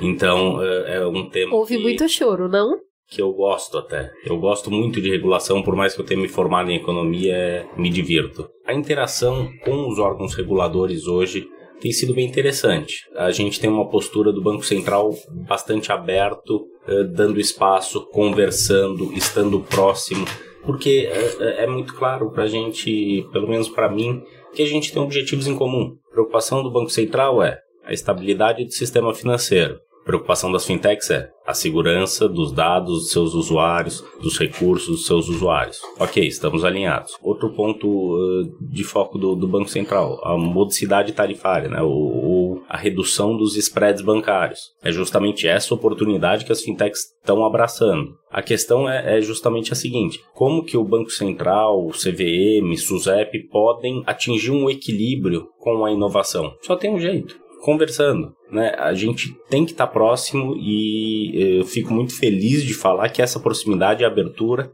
estão sendo dados e que as fintechs estão aproveitando. Que é porque quando eu penso em Banco Central, e aí vem. É estereótipo puro, né? Pensa aquele, aquelas pessoas mais velhas, muito preocupadas com segurança, e falam, não vai dar esse monte de menina aqui querendo criar essas empresas quem hoje é o Banco Central? Quem são as pessoas com quem vocês conversam? De onde elas saíram? Do que elas se alimentam? Eu vou contar só um exemplo super rápido que aconteceu comigo essa semana. Tem uma legislação nova para equity crowdfunding. Então a CVM foi fez uma, uma normativa que não tinha para esse tipo de empresa, que é essas empresas que você consegue investir em outras empresas através dessa plataforma. E, e foi muito interessante porque eu como banco, quero muito prestar esse serviço para essas empresas. Só que a regulamentação, ela não estava tão clara assim. Eu fiquei um tempão lendo a regulamentação, pedi ajuda dos universitários, fui falar com o escritório de advocacia, e me falavam uma coisa, e eu falava com as startups, com as fintechs era outra. Eu catei o telefone, liguei pro cara da CVM e falei: O que, que é CVM? A- Comissão de Valores Imobiliários. Ah. que regula, junto com o Banco Central, regula mercado alguns tipos de, de, de operações em mercados Você financeiros. ligou pro seu CVM e aí? Liguei pro Ele cara. atendeu? Ele nem regula banco, ele regula outros tipos de meios financeiros, né? Valores imobiliários. Aí atendeu, super aberto. Aí eu peguei e falei, então, eu queria entender se a gente pode fazer isso, isso, isso, porque não ficou muito claro. Ele, não, pode fazer. E eu resolvi um problema que eu tava há três meses, então eles Assim, foi uma surpresa muito positiva. Eles estavam muito abertos, ele foi super claro, resolveu. Então, eu corroboro muito com o que ele falou sobre essa abertura e essa, essa proximidade mesmo, que é, é surpreendente. É, e é interessante porque, assim, na área técnica, tudo tá andando rápido, que é o que você está falando. Quer dizer, os órgãos é, de competência técnica estão dando as liberdades para o pessoal ir. Aonde começou a se criar resistência? Em quem, de alguma forma, está sendo atingido por isso. Então, assim, no caso da User, é a mesma coisa do Uber. A briga é taxista versus Uber. No caso da User, a briga foi com os corretores de seguros. Os corretores de seguros se sentiram ameaçados com como assim vai vender direto? Né? E aí aquela classe se uniu, eles têm lá um sindicato, esse sindicato conseguiu ir no Congresso e passar uma legislação. Depois foi na SUSEP e fez a SUSEP voltar atrás. A SUSEP já tinha dado para ela uma série de licenciamentos. E a SUSEP teve que botar o pé no freio e dizer, peraí, Peraí que tem gente reclamando. é, porque, assim, eu vou ter que olhar esse outro lado aqui que eu não tinha visto. Me dá um tempo, Me dá pelo um menos. tempo, né? é, pra eu Mas isso é que muito vou legal, fazer. né? Porque assim, são classes que nunca acharam que ia mudar É, são os contadores coisa. contabilizei, né? Exatamente. Que tá o ali, cara olha pra você e fala, como assim ele cobra 160 reais? São os cartórios com blockchain. Exatamente. Eles, isso, isso vai quebrar, não vai se sustentar, porque. Ou então o cara não vai te prestar um bom serviço, porque olha esse preço. Mas as pessoas geraram um custo operacional muito grande e agora elas não conseguem entender quem consegue fazer isso por menos. Mas você tava falando, Matias, eu queria saber mais sobre quem são essas pessoas com quem você está conversando. Olha, hoje hum, a nossa interação tem sido um pouco mais forte com o Banco Central. Né? O Banco Central tem um departamento que chama DENOR, que é o Departamento de Normas. E lá a gente tem falado com diversas pessoas de diversas idades. E uma coisa que é muito gratificante é ver eh, como o, o nível de conhecimento técnico e o nível de abertura, de inovação, assim, são pessoas absurdamente boas. Cara, é muito bom saber isso, né? Porque E não estamos fica- puxando o saco, gente. Não. Muito pelo contrário. A gente tá falando a verdade mesmo. É verdade, é é inacreditável. É, o estudo de blockchain do Banco Central é, um- é uma coisa maravilhosa. Vale a pena entrar lá no site do Banco Central. Infelizmente está em inglês, então tem a barreira da língua, mas vale a pena ler o estudo que o Banco Central fez sobre blockchain. É muito legal isso porque a gente massacra tanto, né, esse tipo de serviço. E como a tecnologia já existe, tem gente querendo prestar o serviço e a gente vê uma morosidade em regulamentar, fica todo mundo se questionando e querendo entender o que que falta para deixar o serviço acontecer, sabe? Que é o seguros é um problema muito sério, né? Que a gente não consegue entender, tipo, É, ai, quem, você- onde que tá a batata quente? A gente vê a CVM fazendo audiência pública, pedindo ajuda das empresas que fazem crowdfunding, que é esse empréstimo ou investimento de dinheiro de pessoas para empresas diretamente. Agora a gente tem o Banco Central com uma consulta pública do crédito uh, peer-to-peer, Peer-to-peer é- lending. É o peer-to-peer lending. Explica o que é não. peer-to-peer lending, que foi o que a crise levantou a cabeça Parece assim, um passarinho, né? É muito, muito simples. É um passarinho? Não. é assim, por exemplo, eu, Ingrid, preciso de mil reais. Não, eu, eu tenho, vai, melhor. eu tenho mil reais. E tem uma pessoa que precisa de Eu, mil Matias, reais. de mil Isso, reais. pronto, Matias. Você, Mas Matias, eu não precisa. conheço a Ingrid. Sim, nós não temos relação nenhuma. Aí, essas fintechs de peer-to-peer lending, elas fazem a intermediação de quem tem com quem precisa. Muitas vezes dando garantias para que essa operação. Eu conheço quem está precisando, eu conheço quem está emprestando, então faz uma boa intermediação. Que é uma coisa que hoje é informal, você não tem uma regulação, você não tem nada. Então, essas empresas também estão chegando para regulamentar um mercado que já existe há muito tempo que ninguém está vendo Fica debaixo do tapete. De dinheiro, você vai parar em um lugar que você não devia parar, né? Vamos É, falar francamente. E, e com taxas muito mais atrativas, muito melhores, valores muito menores, muitas vezes. Que é então o- é bem interessante. Fazer uma analogia para tentar eh, Vai lá.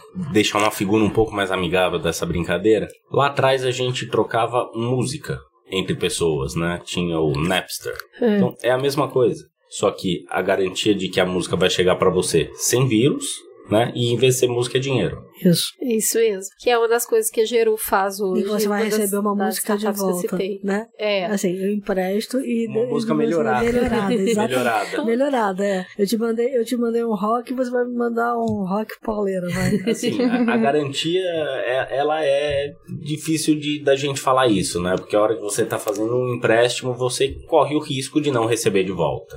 Né? Se você tivesse a certeza que você vai receber de volta, você não deveria ser remunerado por isso, ou deveria ser remunerado somente pelo custo do dinheiro no tempo, pelo seu poder aquisitivo, que é a inflação. Uhum. Então a gente não, não, não pode falar de garantias, que eu acho que é, que é um pouco perigoso, porque não imagino essas uh, fintechs entrando dando garantias para esse tipo de, de crédito entre pessoas, né? Elas minimizam os riscos, né? Sim, e nesse caso, o que, que eu acho muito legal? Poder ajudar a gerar a economia com microcrédito.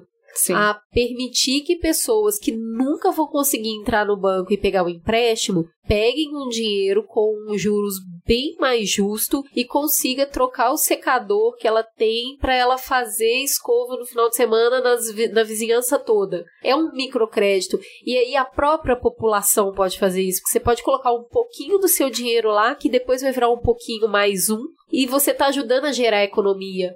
Então eu acho que isso te dá um poder enquanto cidadão que hoje a gente não tem. É, isso faz parte da missão do Banco Central de buscar aumentar a população bancarizada do país. É uma forma de fazer o dinheiro circular A mais na economia no economia geral, e aquecer exatamente. a economia. É é interessante falar, por exemplo, essa questão da bancarização, porque assim, por que, que uma pessoa que tem nome sujo não pode tomar conta em banco? No Neon a gente abre conta para quem tem nome sujo. Eu não tô dando crédito. Por que, que essa pessoa não pode, né? E aí, uma vez eu tava lendo uma pesquisa falando que as pessoas que são desbancarizadas são por vários motivos, não necessariamente porque ela tem um nome sujo nem nada. É também porque ela tem um apontamento no nome, ou emprestou dinheiro pro irmão, pro marido, para alguém da comunidade, porque ela não se sente bem no banco, ela não se sente bem quista no banco, ela não se sente bem tratada no banco, ela não se sente bem porque ela tem medo de cair uma taxa na conta dela que ela não sabia, comer o dinheirinho dela, tipo, que é 200 reais, se cair uma taxa de 20, poxa vida,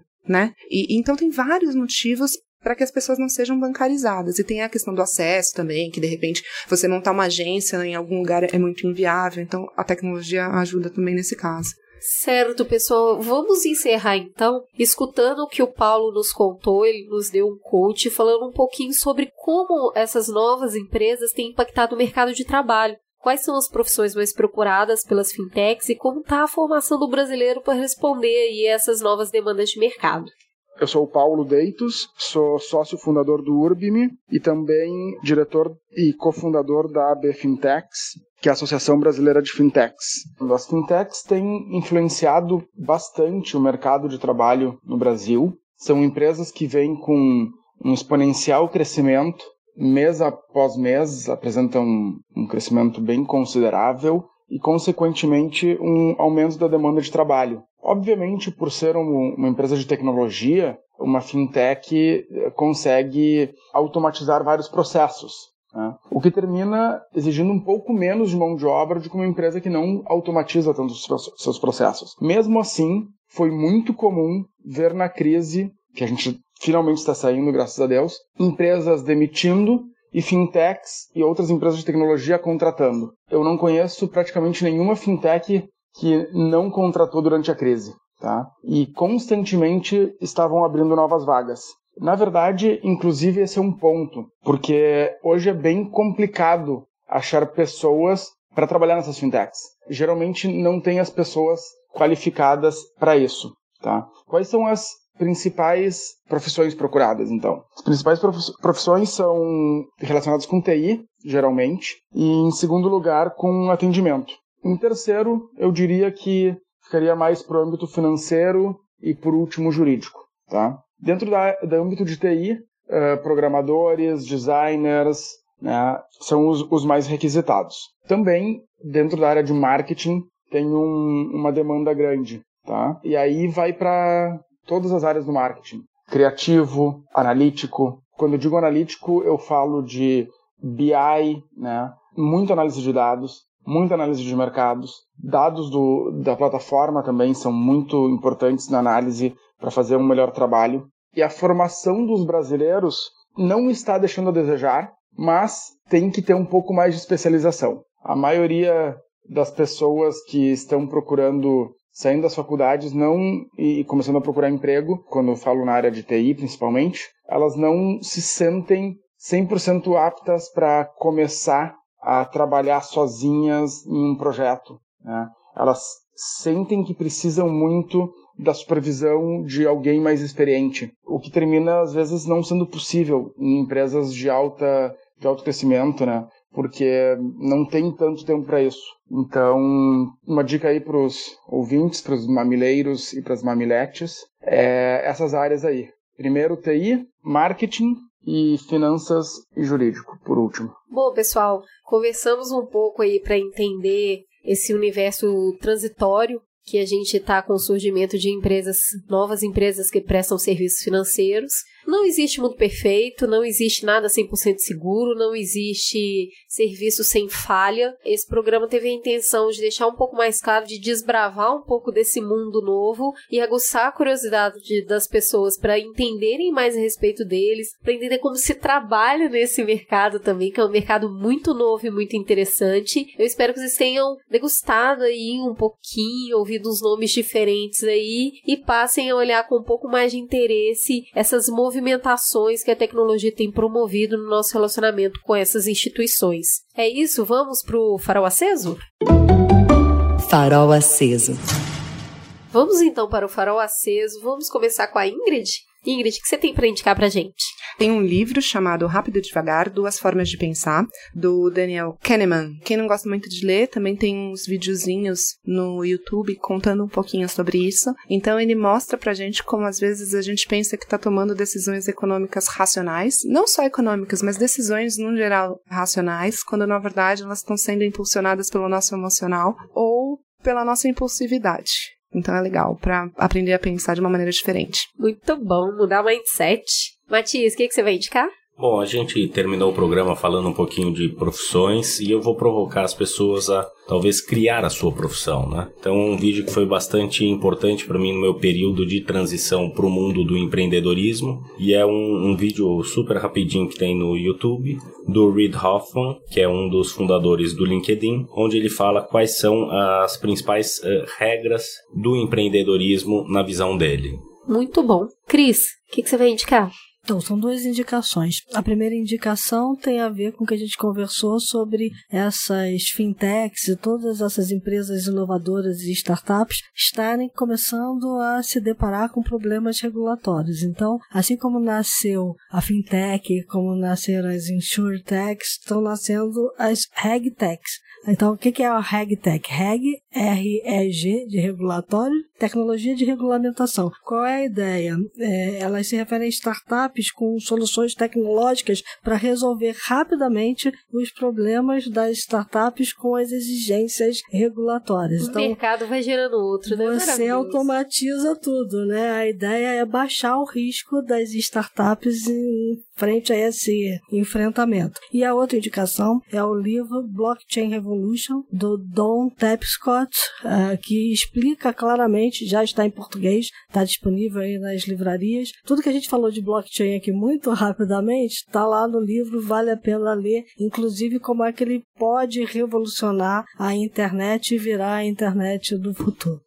Você que ouviu esse programa e não quer mais saber de economia hoje porque já tá com a cabeça muito cheia, então vou indicar uma coisa que não tem nada a ver com o que a gente conversou. Essa semana, é, semana passada, eu assisti a minissérie Aliens Grace, que tá disponível no Netflix. É da mesma autora a Margaret Atwood, que escreveu o livro de The Handmaid's Tale. Então essa microsérie também é inspirada, eu não sei se vai ter outra temporada, são cinco episódios de uma dessa primeira temporada e a série é muito boa. Ela é muito, ela é muito diferente de The Handmaid's Tale, é baseada em fatos reais, então é, a sinopse dela é uma, uma moça que tá presa há muito tempo e ela começa a ser estudada, alvo de estudo ali de um, um psicólogo. A série se passa início do século passado Aí começa a desconstruir ou voltar nos fatos e entender tudo o que aconteceu. E assim, não dá para falar muita coisa senão entrega. A verdade é que essa série tem uma série de elementos que ela vai acabar e aí que você vai começar a pensar nela. A movimentação é totalmente diferente, ela lembra alguma coisa de Handmaid's Tale porque é muito bonita plasticamente, muito foco no rosto, uma qualidade visual muito bonita na série, mas é outro universo e ele tá explorado de um jeito bem diferente, assim, tem muitas nuances. Cada pessoa vai fazer uma leitura porque ele não é óbvio e ele deixa um final em aberto e aí ele fala para você interpreta aí. então é bem legal, divirtam-se, assistam Alias Grace, que é bem legal. Temos um programa? Opa, temos um mega programa. Fica gostosa a sensação de conversar um pouco com você sobre tecnologia e aprender um pouco mais sobre dinheiro. Obrigada, gente. Beijo.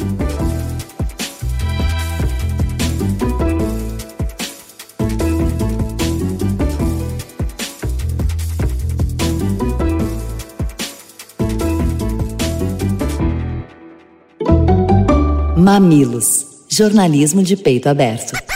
O Mamilos é o resultado do trabalho colaborativo de uma equipe apaixonada. Edição Caio Corraine, redes sociais Guilherme Iano e equipe, apoio à pauta Jaqueline Costa e grande elenco, transcrição dos programas Lu Machado e Mamiland.